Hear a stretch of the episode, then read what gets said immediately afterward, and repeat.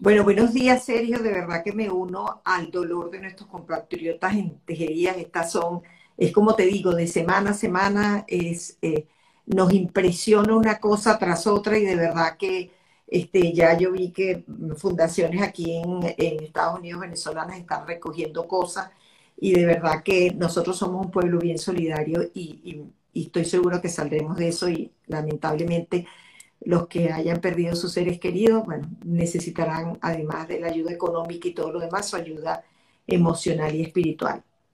Eh, es así, todos los días la, vida nos, nos, dice, mira, la, cosa puede cambiar. Sí, nos golpea, ¿no? Sí, nos golpea. A veces, wow, uno dice, pero cuando hay mucho golpe, uno se siente tan debilitado, Rita. ¿Cómo haces para levantarte? Bueno, mira, este, eh, cuando hay incertidumbre, tú, sabes que nuestra corteza cerebral este, frontal es, la, encargada de, de, darnos esa capacidad de analizar, de toma de decisiones, de creatividad, de innovación. Y cuando ella se ve amenazada, que es donde sale la protagonista de todo que se llama la amígdala, eh, la amígdala, dicen los neurocientíficos, que lo que hace es que te roba la sangre del cerebro y lo manda para los músculos, porque tú te tienes que poner en una posición de alerta, de lucha, de correr, eh, toda, toda esa sensación que uno tiene con el miedo. Y evidentemente situaciones como estas te, te paralizan, ¿verdad? Hay demasiada eh, mm, como mezcla, la combustión emocional en lo que estás viviendo y eso no te permite, cuando la amígdala es la protagonista de tu vida, y por eso es que la amígdala, cuando está alborotadísima, que tiende a generar depresión y ansiedad, los médicos, ¿cómo la trata? Con antidepresivos y ansiolíticos, ¿verdad? Este, hay en algunos casos, como, como dicen los especialistas, que es necesario. Pero en, eso, en esos momentos tenemos que tratar más que nunca de poner nuestra mente lo más tranquila posible dentro de las posibilidades, porque evidentemente esos traumas tienen su proceso de duelo y la gente en la medida que logra como entender el qué y el para qué va a conseguir el cómo y el cuándo, ¿ok? No es fácil en una situación como esta. Ahora, si nos trasladamos a hablar de lo que es el, dolor del crecimiento para todas las cosas, porque inclusive no solo para desde el punto de vista de los negocios, desde el punto de vista personal y profesional, a veces debemos sentir el dolor para movernos, crecer y avanzar en otras circunstancias. Y fíjate que esto no es, eh, no es solo para los negocios. Desde que uno está chiquito, a uno le dicen cuando uno está creciendo, le dicen, este, wow, me, me, duelen las rodillas. Y, las abuelas le decían a uno, eso es el dolor del crecimiento, eso es que estás creciendo. Y generalmente cuando nosotros eh, iniciamos cualquier proyecto, Sergio, no todo va a ir, tú sabes, lineal. Viento en popa. Exactamente. Nos vamos a tropezar con obstáculos, con circunstancias que tenemos que vivir y aceptar, pero que no son buenas, definitivamente. Pero yo siempre digo, y eso me ayuda a mí muchísimo, mi situación de hoy no necesariamente es la de mañana. ¿Y qué tengo yo que hacer para, para identificar que esto que estoy viviendo es un, tiene un propósito, definitivamente? Y yo tengo que tener un proceso de aprendizaje. Porque a todo lo que hacemos en la vida le invertimos tiempo, dinero, alegría, tristeza, amor, pasión. Y esa inversión que hacemos, cuando no va como nosotros queremos, nosotros definitivamente nos, paralizamos y decimos, wow, fíjate, me volvió a pasar, yo lo había intentado antes, no se me dio, eh, volví a intentar y no se me dio, yo creo que ya yo no estoy para esto, yo creo que no tengo la suficiente destreza ni habilidades para hacer esto. Ahora imagínate cómo cambias o cómo enfrentas un obstáculo si el diálogo interno que tienes es que ya habías pasado por ahí, pero seguiste de necio intentando, eh, pero tú crees que es que te faltan capacidades o te falta dinero o no has encontrado el socio correcto. todas esas cosas las puedes analizar sin meterte ese, ese disco duro en la cabeza ni repetirte esa información todos los días. Uno puede haberse equivocado en la escogencia de un socio. Lo analiza, tomas acción y te mueve.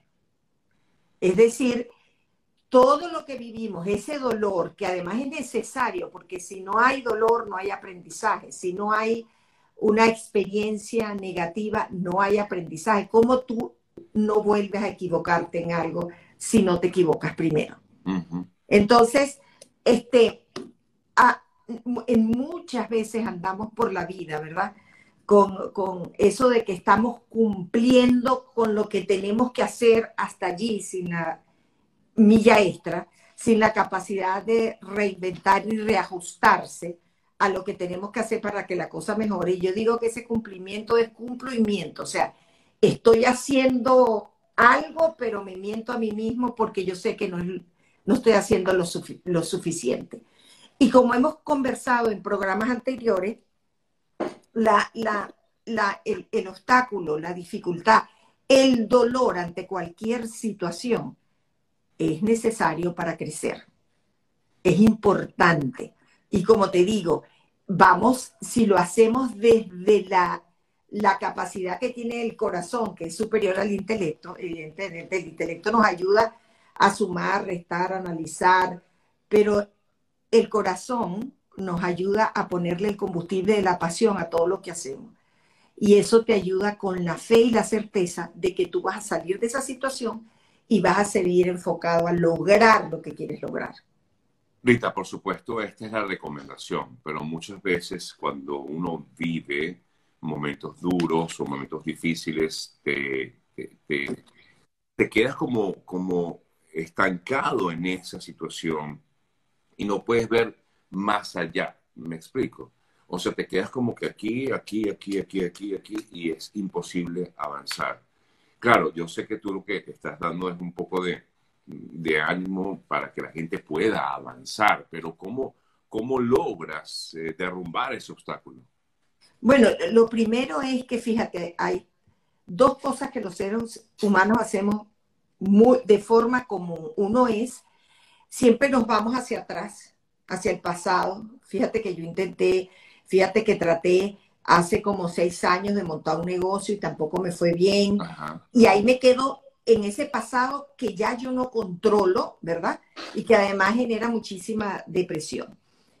Y nos vamos al futuro, que genera bastante ansiedad, y decimos, ah, si de aquí a seis meses esto no da, y ya yo dejé aquí, ya lo que me quedan son seis mil dólares, y si ya yo los quemo, esos dos estados en el que el, futuro yo no lo puedo prever, la verdad es que no puedo, trabajo en función de lograr cosas, ¿verdad? Que me den estabilidad. Y lo pasado ya pasó, ya eso yo no tengo ningún control. Cuando nosotros trabajamos en el aquí y el ahora, en el presente, valoramos lo que tenemos y lo que realmente es seguro, que es la, eh, esta técnica del mindfulness que todo el mundo este, recomienda hace que tu cerebro, en vez de estarse desgastando con ansiedades que yo mismo estoy generando, me permite tener la claridad para una toma de decisión más asertiva. Pero cuando yo estoy abrumado por lo que pasó y por lo que creo que va a pasar y no estoy en el aquí y el ahora, tengo esa mito a la vuelta loca desgastando toda la claridad que yo pueda tener. Mira, el cuerpo es perfecto, serio, es perfecto. Nosotros lo vamos complicando con nuestros pensamientos y la verdad es que lo que nosotros podemos controlar es esto que estamos haciendo tú y yo en este preciso momento, esta conversación, esta información. Y cuando yo valoro el aquí y el ahora y estoy construyendo, escúchenme bien, desde el aquí y el ahora, lo que va a venir pero yo tengo la determinación y la certeza de que este momento que yo estoy pasando ahorita, lo voy a superar, lo puedo corregir y lo tengo, pero ¿cómo lo corrijo? Con una acción asertiva. Y el pensamiento asertivo es cuando tú estás claro y no te estás contaminando con información. Acuérdate que casi el 90% de nuestras preocupaciones no pasan pero ¿cómo desgastan? No pasan, pero desgastan. Entonces, por eso les digo, esto que hoy cualquiera de los que está conectado acá esté pasando desde el punto de vista personal, profesional o de negocio, son circunstancias que pesan, pero no determinan lo que va a venir. Y no lo determinan porque tú te vas a hacer cargo de esos cambios, porque tú vas a identificar lo que tienes que deshacer, lo que tienes que incorporar, lo que a lo mejor te has negado a aceptar, que no lo vas a aceptar si yo te lo digo, lo vas a aceptar cuando tú internalices que tienes que hacer un cambio.